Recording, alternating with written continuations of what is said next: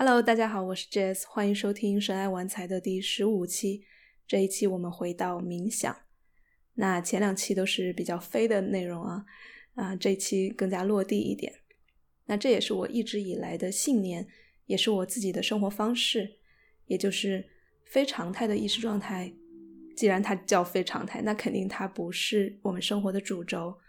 而真正最后我们要做的，其实是把每一天过得非常的踏实。然后喜悦吧。那非常态的意识状态包括起灵药啊、呼吸法呀，还有可能其他的断食之类的。它让你进入到一个呃非常有启发的意识里面。嗯，它的目的是为了认识自己、了解宇宙。但是这里有一个危险，就是如果你只能在这种非常态的状态里面找到乐趣，然后平常的生活里面就会越发觉得无聊啊、麻木的话。这就有点危险了，因为它可能让你离上瘾就近了一步。这也是为什么，那在上个月我用完地之后，嗯，又做的一个很大一部分的工作都是回到日常生活中去消化，然后把平时该做的事情、想做的事情，慢慢的一件一件的落地，然后再在嗯日常的生活中跟周围的朋友啊、家人呀进行很多的沟通，以及。在呃做一些很自己喜欢的啊运动啊各种方式来让自己日常的生活变得比用完地之前更好，然后同时呢也觉得啊这些其他的状态如果能有的话，当然是一个很很新奇的事情，就像是去游乐场一样。但是如果没有的话，也并不觉得可惜，或者是觉得留念。好。那今天这个话题其实是来自于《章鱼觉醒》里面的一个群友问的一个问题。他说：“啊，Jess，你可以介绍一下你每日的冥想习惯吗？如何能够做到每天早晨起床冥想呢？”他说：“我每天早晨起来身体晕乎乎的，一个小时之后才能清醒，完全不想动，似乎睡醒后冥想对我来说很困难。”啊，这个问题其实我本来可以呃用。打一打字就啊回答了，然后我发现我其实想要讲的有非常的多，所以干脆就做一期节目。那在这期节目里面，我想要以两个方面来回答这个问题，也就是 why 和 how。那在其他的节目或者是场合下，我也说过，这也不是我说的，很多其实很多回答问题的人都知道，why 比 how 重要太多了。也就是当你知道了你为什么要做一件事情的时候，可以有无数的方法就来找到你。不需要去具体的想我到底应该怎么做，所以不如想一想我为什么要做这件事呢？所以今天的分享，我想先从我的 why 开始，然后我讲我的 how。当然，这些都是我自己摸索出来的经验和我自己的嗯经历吧。啊，这个如果能够对你起有有启发作用，那最好。但是我还是希望通过我自己的这种嗯梳理，让你知道哦，我可能也能够找到我自己的 why 很好。好，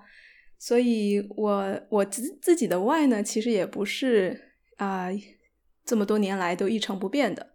更不是一拍脑门就想出来的。所以我先讲一下我得到我此刻的 why 的整个的过程吧。那我最初接触到冥想应该是十几年前了，那个时候初中高中的时候去上那种瑜伽班呢，它就会有嗯前后的有一小段的冥想，或者有一整。课的，就比如说四五十分钟的冥想的那种课，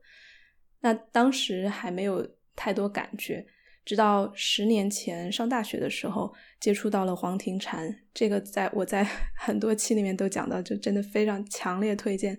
就张庆祥老师撰稿，张德芬旁白的那个版本，黄庭禅，然后有长版、短版的，好像短版三四十分钟，长一点的可能有一小时。那第一次我接触到黄庭禅之后，就一下子就做了四十来分钟，完全没有压力，不觉得说无聊啊，或者是啊坐不住啊那种感觉。因为这个禅修的啊那个文本写的非常的好，而且他从头到尾都是有人在说话，在在讲这个禅的意思的，所以你就不会特别走神，然后就非常的喜欢。因为做完了之后，第一次感觉到会会非常的感动，甚至快要哭出来。然后后面每次做的时候都会啊非常的静心，然后也知道就他让你观察胸膛中间的那个位置有什么起伏波动，你会发现，当你一有情绪的时候，那个地方确实不是平静的。然后慢慢的，你就会在那里面找到非常深的平静。所以我后来就经常用它。嗯，所以这个时间就跨了很远，因为在可能接下来接刚接触到黄庭禅到接下来的几年里面，我都没有说有每天都冥想的习惯，只是说会时不时的哎觉得想要静一静了就用它一下，或者有有好几次我都是在安抚朋友的时候，朋友就那种叽里呱啦说话说一堆，然后说到最后我说哎好，我们一起来做一做吧，我就会把这个放出来，结果发现。朋友们都很快就停止了那种在脑子里面叽叽喳喳，或者很烦恼，或者在某一个问题上打转的那种那种聊天，然后他也静下来，有好几次都是这样，我就觉得哦，这个东西还真蛮神奇，也很强大。然后呢，就到了我读博士的期间了，也就是五六年前吧，我就慢慢开始压力大，然后进入了。嗯，有一点焦虑的症状了，所以为了平息焦虑，我就开始了解正念冥想 （mindfulness）。正念冥想其实非常简单，就是让你关注特别细微的当下嘛，不管是你的呼吸啊，还是比如说很经典的一个正念的教法，就是让你拿着一颗葡萄干，以最慢的方式把它吃掉。可能你一开始就要盯着它啊，然后嗯闻它，把它放在舌尖感受，然后。用牙那那个门牙咬，然后又是慢慢慢慢，反正就能多慢有多慢的去把它品尝一遍。然后还有另外一种方式，就是关注你的鼻尖的呼吸，就看每一口吸气有多少那个温度是凉凉的，然后每次呼气又是稍微有一点热，然后它怎么样从你的人中慢慢的进，然后出。这些方法都都有很多啦，然后可能一开始我只能做到啊，观想这个观观想这个呼吸，然后吃葡萄干三分钟，还慢慢的发现，哎，三分钟、五分钟、八分钟、十分钟都不是那么困难了。那在那个过程中，我也一直在用一个软件叫 Headspace，也是一个很有呃。很棒的一个修行人吧，他英国的，他他自己做的一个软件，那在里面有可以打卡三十天啊，什么抗焦虑啊、抗抑郁啊，它分不同的主题都有三十天的整个一个过程。然后我觉得所有的，嗯，不管学什么吧，可能初期通过这种打卡呀、坚持呀这种方式养成一个习惯，还是蛮有帮助的。所以在当时我就打了三十天的卡，每天可能也就十分钟的样子。发现焦虑真的会好很多。它里面不仅呃教了一些基本的呼吸的方式，也有嗯在最后的二十来期，每一期都有一个不同的，给你一个不同的角度来看待焦虑、处理焦虑。嗯，改天我会把这些不同的角度都可以啊分享出来。所以当时 Headspace 对我给给了我非常大的帮助，但至此呢，我依然没有。每天都去冥想，因为那三十天之后，可能就接下来就用三十天。当时也还有其他有其他的那种 package 嘛，比如说抑郁啊。当时我没有抑郁，但是我很好奇那三十天是什么，然后我就啊做了几天。还有包括一些关于什么关系啊、关于愤怒啊，它都有三十天的那种嗯内容。所以当时我就哎时不时的想起来了，就就冥想一下，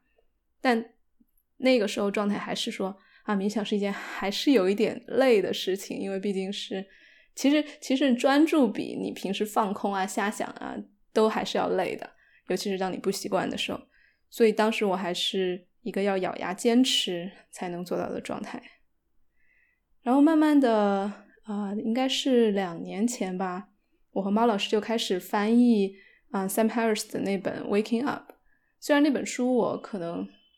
五六年前就已经看过了，但那个时候看的不是特别仔细，然后等到翻译的时候才发现，哇，沉进去了，发现太厉害了，这个写的，嗯，就浅显易懂，然后又讲了一些，把把那个大圆满法的终极的那些 教义讲的非常的平白，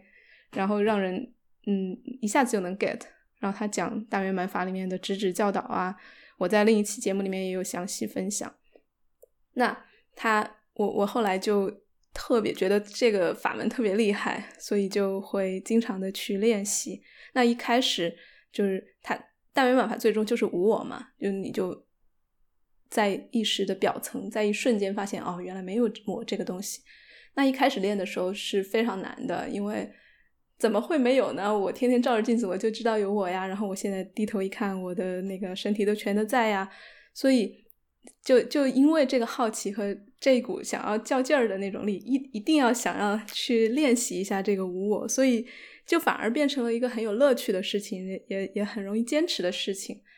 所以，嗯，我就经常，因为他也。强提倡就说你不要去坐在那儿死死的想没有我没有我没有我，而是时不时的哎你一回眸，或者是比如说你手往外指啊，你说那是山，然后往往近了指这是桌子，再往近了指这是这是我自己的脚自己的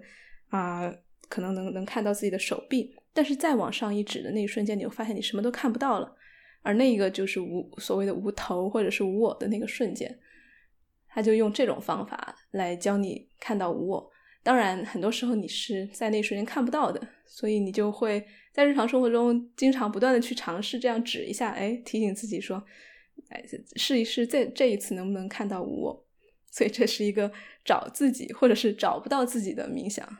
然后我就发现，哎，这种指一下的方式，它并不需要你坐在那儿三分钟、十分钟，而是你想到了你就你就来试一下这个方法。本身也让我觉得哎很轻松，可以去这样冥想。当然了，呃，大圆满法以及 Sam Harris 的 Waking Up 的整个教程也有那种比较严谨的，去从观呼吸啊，从你定静下来，然后慢慢的观想到无我的这个状态的这样一个长期的课程。当时我也因为 Sam Harris 在啊他的那个软件内测的时候，我去申请了一个内内测的名额，所以很早之前就有幸。开始用他的这个冥想，那他整个课程有五十天，这五十天也是一个循序渐进的过程。从一开始比较短，可能三五分钟啊，也是只是个呼吸，慢慢的就到了开始，他他就以他非常直接又巧妙的方式来引导你观察自己脑中那个观察者，然后又意识到那个观察者本身也是你整个意识中想象出来的一个形象，所以。这一个五十天下来，我就突然觉得哇，好像就打开到了 next level 的感觉。而其实真正的转折点，最终不是一个事件，不是哪一天我就突然觉得哇太厉害了，我就每天可以冥想，而是就在某一天，我突然发现，哎，一周我冥想的时间比不冥想的时间就天数好像多耶。然后也会发现，哦，原来这就意味着冥想成为我，就冥想相对不冥想，就冥想相对不冥想来说的话，就更加是我的常态了。然后再渐渐就发现，哎，原来不冥想的一天和冥想的一天相比，质量真的差太多了。就不冥想的那一天，每天做事情的时候都是慌张的，或者是忘了自己有那样一个宁静的地方去休息的。然后冥想的那一天就会有，所以哦，原来那个时候才开始从内心啊认识到，原来冥想对我有那么大的帮助，而且相反不冥想，原来状态真的要糟很多。所以也就是这样一个渐进的这样一个转折，让我给也给了我越来越大的信心。然后直到那之后就开始四十六十八十分钟都不是问题。而与此同时呢，我又开又发现了 circling 这样一个在关系中冥想的方法，就更加的就让我眼前一亮吧。因为它不是你一个人坐在那儿很努力的啊，控制自己不要走神，怎么怎么样，而是你就一群人或者是两个人在一起，嗯，就就根植在当下，讲当下观察到的真话，就这样。而然后那发现我我我自己可以。Circle 一到两个小时，甚至是一两天都，我我觉得我可以无限无限期的做这样事情，因为它既愉快又在当下，你又会收获很多对自己和对他人的观察，呃，这个事情就变成了另一种形式的冥想。那其实呢，我在这里说到的什么一个小时、两个小时、四十八十分钟，这些都不是最重要的。你不要被这种时长蛊惑了。不是说做的越久的人就越厉害。我觉得最重要的不是时长，而是能否把它带到日常，能否把这种冥想的时候，不管是你是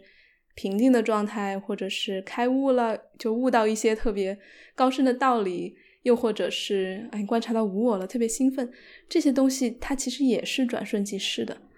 所以关键重要的是能否把这些所有的状态呀、观察呀融合到日常生活里面，融合到你最容易发怒或者是最紧张焦急的时候，能不能还记起有那么一瞬间，哎，我我其实可以有其他的一个状态的，或者。认识到自己的忙碌紧张，这些全都发生在意识这个容器里面，所以意识它一直是不变的。所有的发生的这些事情，只是像嗯天边的浮云一样，它漂浮过来又飘走。所以，当你在日常生活中能够抽身出来，有那么一秒钟，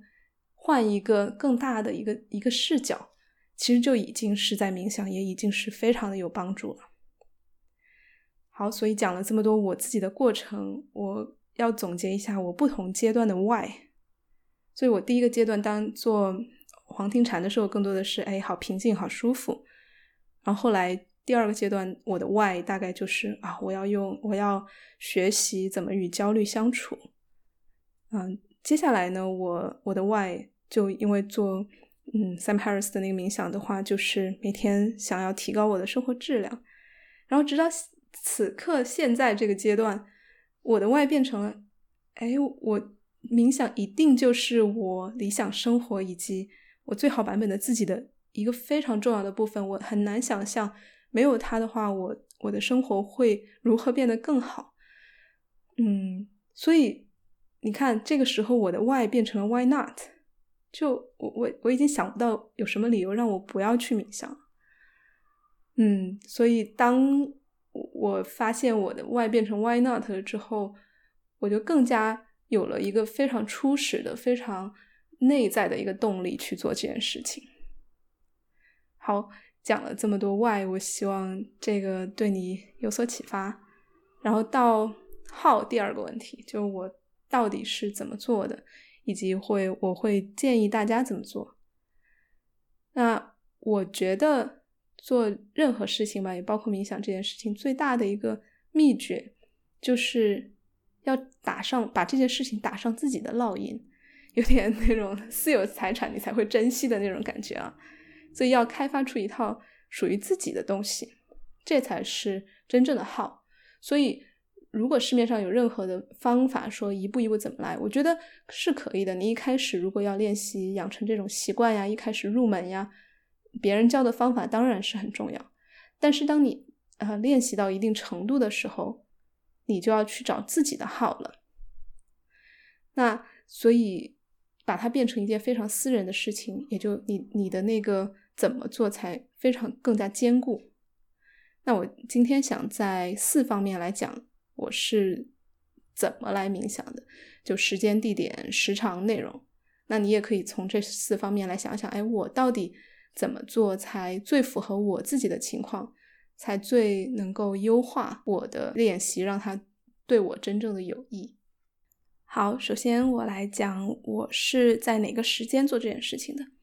那其实我也并不是一直都每天早上起来冥想的，因为我之前是朝九晚五上班嘛。上班族其实大家都知道，可能经常睡眠就感觉睡不够，然后早上起来有点慌忙，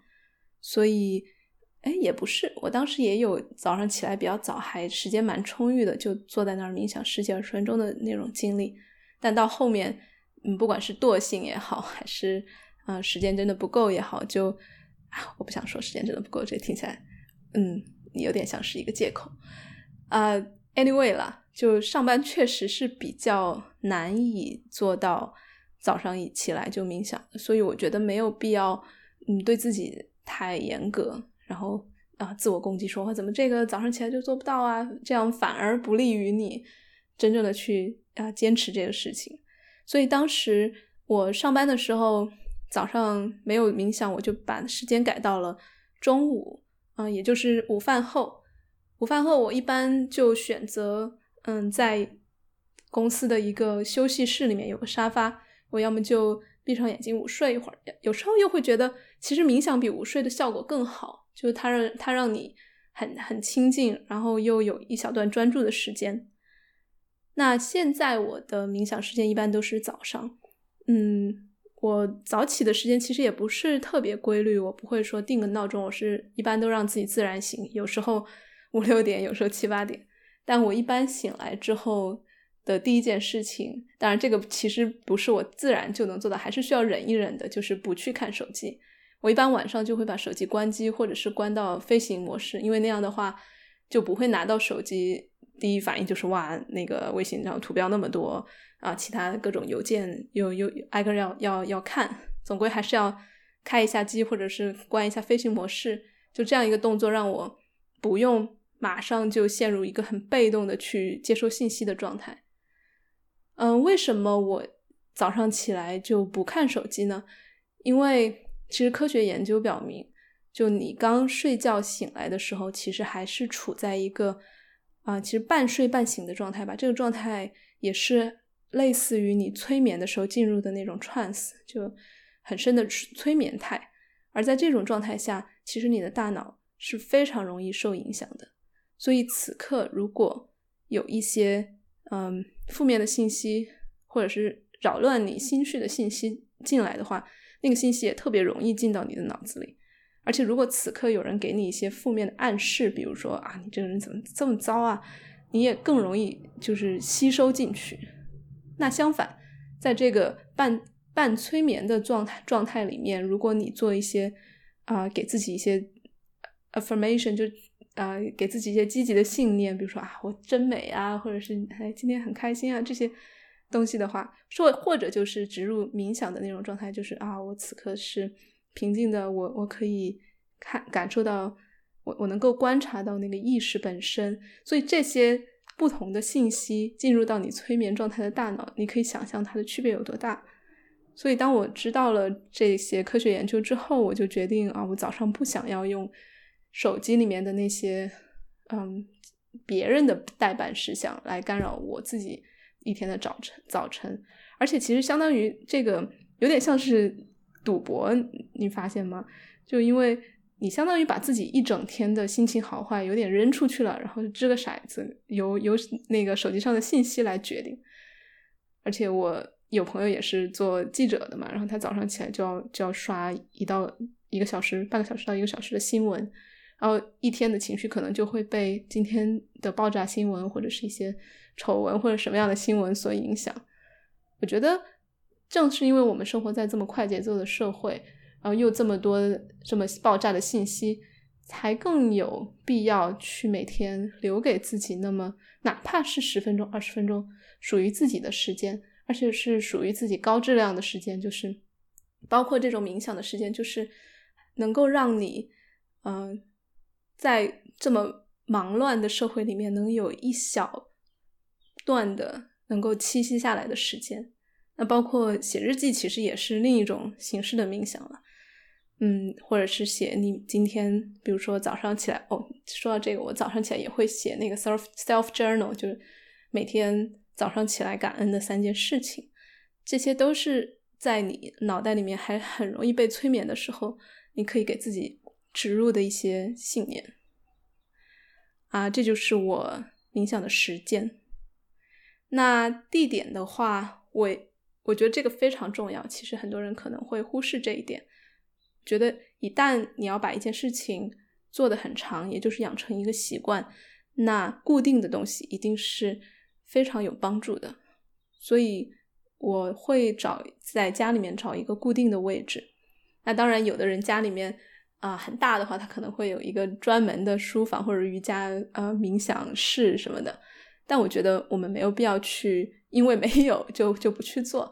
那我自己家里面，我之前住的地方还更小，我现在也也比较小，所以在这样的屋子里面，我会找一个角落，然后把它定下来，放一个嗯那种冥想时候的一个一个坐垫，我就把位置固定在那里。我每天早上起来就知道说我我我是要去那个地方冥想的。然后平时生活中的话，那个地方也那一小块就像画出了一个呃 用那个什么糖呃孙悟空的那个金箍棒画了一个圈一样。那个圈我平时就嗯不怎么进去，所以就相当于在你再小的空间里面，你都可以把它分区。然后这个冥想的区就是我自己每天知道要去做的事情，直到有一天我就会发现它会形成身体记忆啊，尤其是你早上起来如果有一套的这样一个仪式，说仪式有一点有点很正式化，其实仪式就是一个 routine 了，就是一个一个整个的流程。就你早上啊，比如说我一般起来先。早上一醒来，我就不不赖床了。尽管脑脑袋很沉，有时候，但是你会发现一起来，其实它那个沉就没有了。所以我一般醒来之后就会马上起来，然后把被子给铺好，嗯，去洗啊，刷个牙，啊，擤一下鼻子。因为擤鼻子这个很有趣，就是很多嗯和尚或者是那种长期冥想的人，冥想之前都会擤一下鼻子，嗯，这样的话那个呼吸会比较畅通。所以每天我就。现在已经成了习惯，就是哎，我要刷牙，因为嗯，呼吸的呃，冥想的时候那个呼吸的气会呃更加清新一点，然后再擤个鼻子。所以做完了刷牙和擤鼻子之后，你下一步就自然知道哦，我我是要去 坐在固定的啊角落里面，在固定的那个垫子上去做固定的事情，就有一点一定程度上是让自己的身体形成一套它自己转动的嗯机器一样的模式。但它在我我是一直觉得啊，大家人人可能会高估了自己的主观能动性，高估了自己的意志力。但其实有的时候，你把自己呃生活的一小部分打造成一个他自己转动的一个自动化的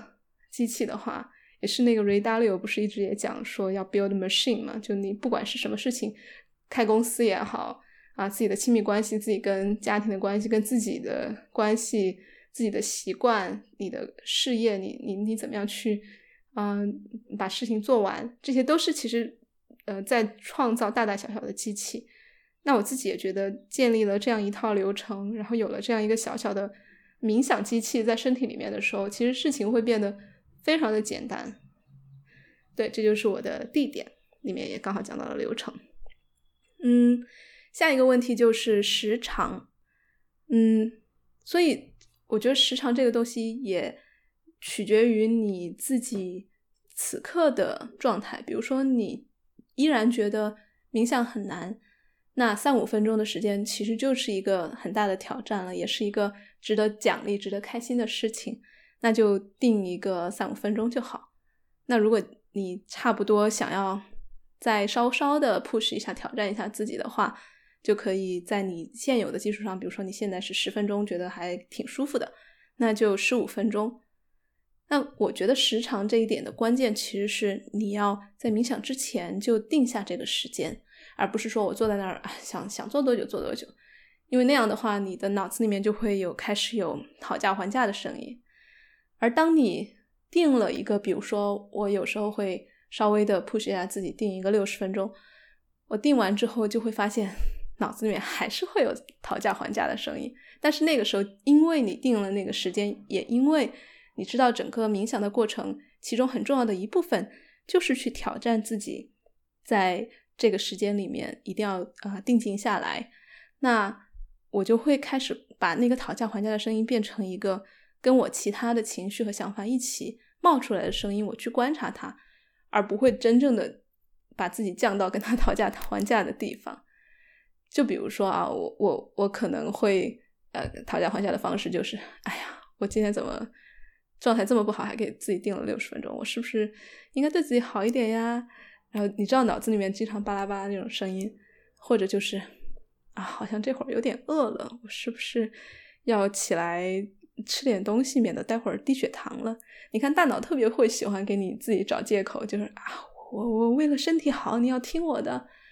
呃，或者就是就各种吧，或者啊腿已经麻了，你别别做，再做就真的会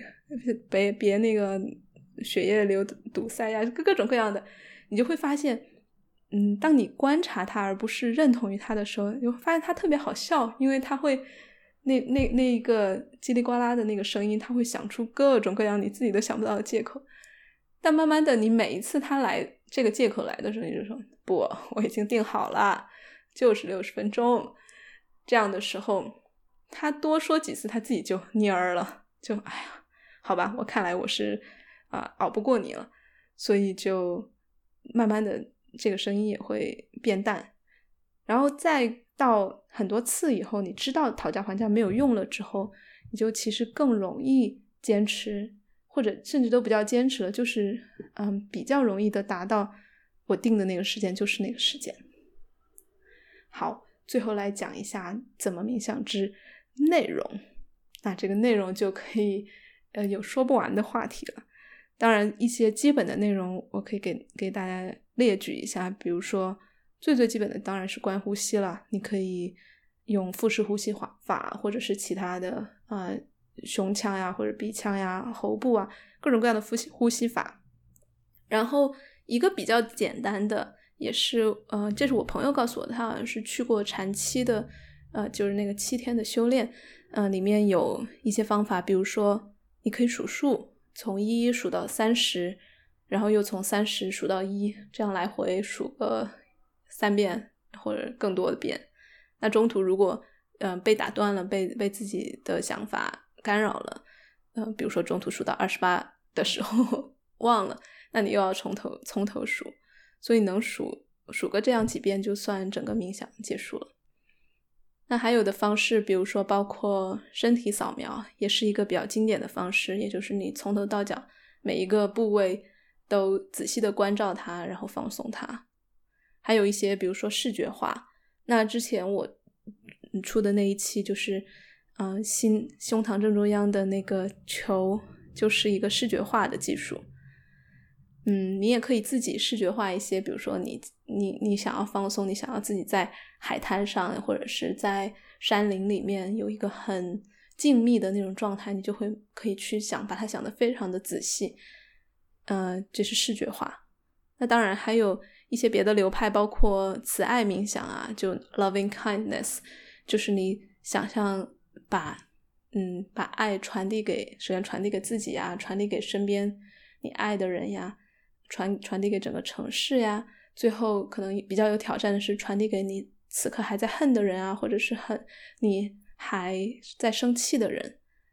嗯，慈爱冥想大概也会就是有一些 mantra 就咒语之类的，或者是你反复念的一些内容，比如说 May you be well, May you be protected。May you 怎么怎么样？就是我希望你幸福，我希望你健康之类的，就一直这样念下去。那还有就是我刚刚提到的大圆满法直指教导下的找自己或找不到自己的冥想。那我自己呢，发现，哎，原来当你试过这么多五花八门的各种流派的冥想之后，最终其实不是要每天去。练不同的东西，对于我自己而言，每天当你找到一些你非常喜欢的冥想方式之后，你每天就去深深的钻研它。就是你，嗯，每天几乎都练同样的东西，或者是每一段至少同一段时间里面吧，你每天去加深它，其实比每天练不同的东西对你效果、对你的呃帮助以及对你冥想。嗯，能力的提升都是有非常大的帮助的。那最后一种是我最近比较喜欢的，这一两个月都在做的一种冥想，是脉轮的冥想，